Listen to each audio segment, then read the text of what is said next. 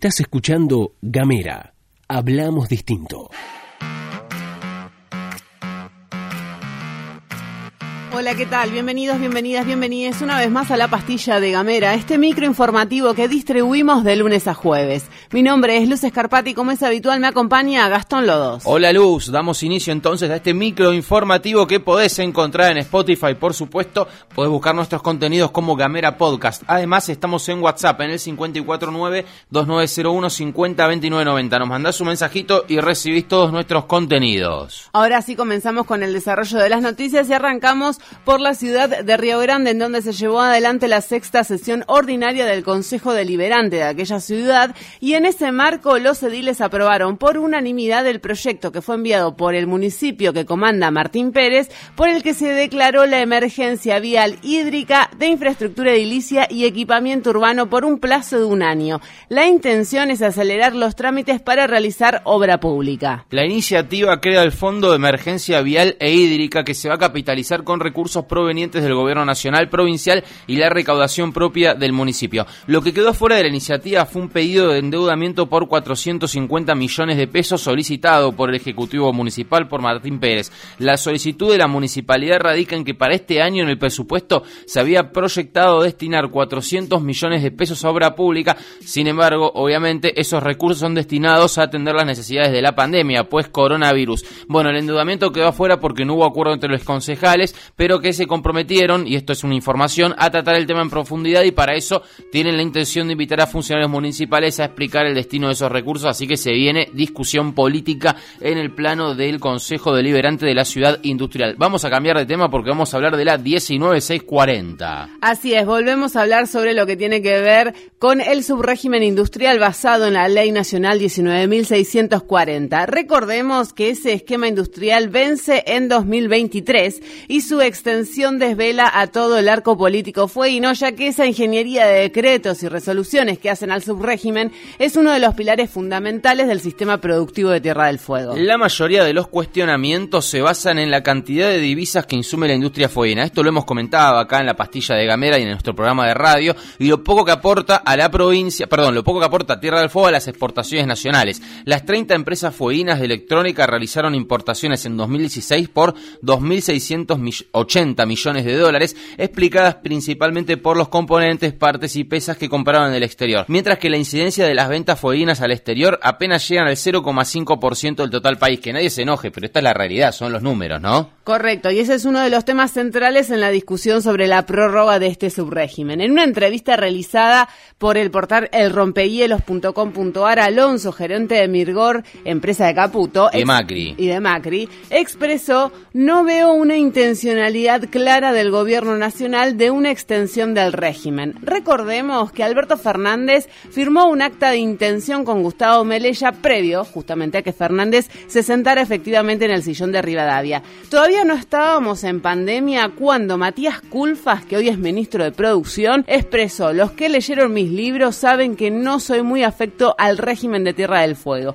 Como estrategia de política industrial no ha funcionado, sí ha servido como política de erradicación y como política territorial de empleo. Sin embargo, los trabajadores nucleados en la UOM tienen otra percepción sobre lo que puede llegar a suceder con el subrégimen. El secretario general de la entidad gremial, Oscar Martínez, dijo en declaraciones que hoy retoma el diario Provincia 23 que se está trabajando en conjunto para una extensión y que se evalúa la posibilidad de modificar algunos aspectos del subrégimen de promoción industrial, sobre todo para incorporar nuevos proyectos o nuevos productos a la industria local. Esto lo dijo Oscar Martínez, así que, bueno, como siempre, ¿no? la discusión respecto al subrégimen industrial está más viva que nunca, más caliente que nunca y sobre todo mientras más nos acercamos al día D, ¿no? Al año clave en relación a la renovación o no de dicho dicha medida. Cambiamos de temas Pasamos a las nacionales porque, como todos sabemos, la cosa política diaria está que arde y como para que nada se calme, reapareció Elisa Carrió, que se había retirado de la política, pero al final eran solo vacaciones. En una entrevista que dio al periodista Joaquín Morales Solá, Carrió habló sobre la senadora de la provincia de Mendoza e integrante del Frente de Todes, Anabel Fernández Agasti, y dijo esto. Esa chica no tiene conciencia, tiene fanatismo y obediencia es como un soldado de Hitler. Desde Juntos por el Cambio han convocado al diálogo para retomar la sensatez política y la cordura institucional. El diálogo no recurre a mentiras y descalificaciones que agravan a personas e instituciones y afectan la convivencia democrática, sensatez y cordura, decirlo y hacerlo. ¿Quién dijo esto? No Gastón Lodo, sino el mismísimo presidente de la Nación en su cuenta de Twitter que dejó de lado los eufemismos y las indirectas y en ese tweet con esa frase que les acabo de leer colgó el mismo video de Elisa Carrió. Luego de la frase de Carrió, la delegación de asociación Israelitas Argentinas, es decir, la DAIA, pidió un llamado de conciencia y advirtió que ese tipo de conceptos jamás deben ser incluidos como argumentos de una discusión o descripción. Y cuando querés saber qué carajo significa discurso de odio, bueno, es precisamente eso. Cambiamos de tema y nos vamos a hablar de la vacuna para el coronavirus porque el laboratorio AstraZeneca frenó las pruebas de la vacuna contra el coronavirus que desarrolla con la Universidad de Oxford y que será producida en Argentina debido a posibles reacciones adversas en uno de los participantes del estudio durante la fase 3 de los testeos. En su momento, cuando se realizaban las etapas 1 y 2 de las pruebas en julio, el laboratorio había expresado que el 60% de los mil voluntarios que probaron la vacuna experimentaron efectos secundarios como fiebre y dolor de cabeza y muscular, pero esos malestares solo fueron considerados como consecuencias lógicas de los cambios generados por la vacuna en el organismo de los participantes del estudio y fueron menguando con el paso del tiempo. En este momento sin mayores datos sobre cuáles fueron esas reacciones adversas por las cuales pausaron la vacuna. Bueno, justamente ese es el estado en este momento de la producción de dicha vacuna. Bueno, se demuestra una vez más que evidentemente que haya una pandemia cuyo registro similar más próximo es hace 100 años, que no tiene cura ni tratamiento, es una situación difícil de manejar. Así que, bueno, una noticia no tan grata, pero que fue una bomba el día de ayer y por supuesto se va a charlar mucho del día de hoy. Vamos con otro tema, si les parece, ya para ir cerrando. Las idas y vueltas entre el oficialismo, el Frente de Todos y Juntos por el Cambio para trabajar en diputados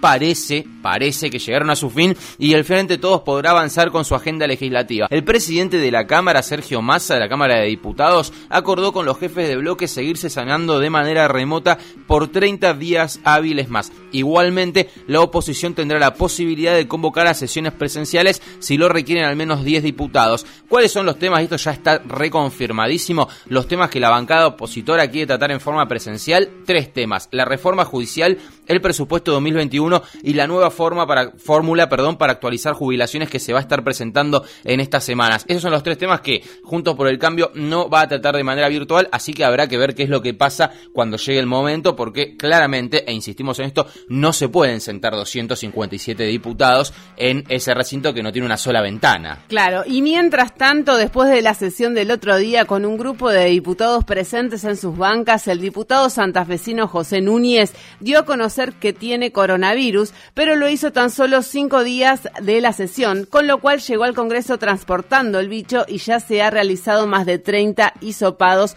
a trabajadores y trabajadoras del Congreso Nacional. Así las cosas. Nos vamos, nos despedimos. Estuviste escuchando todo esto acá en Gamera.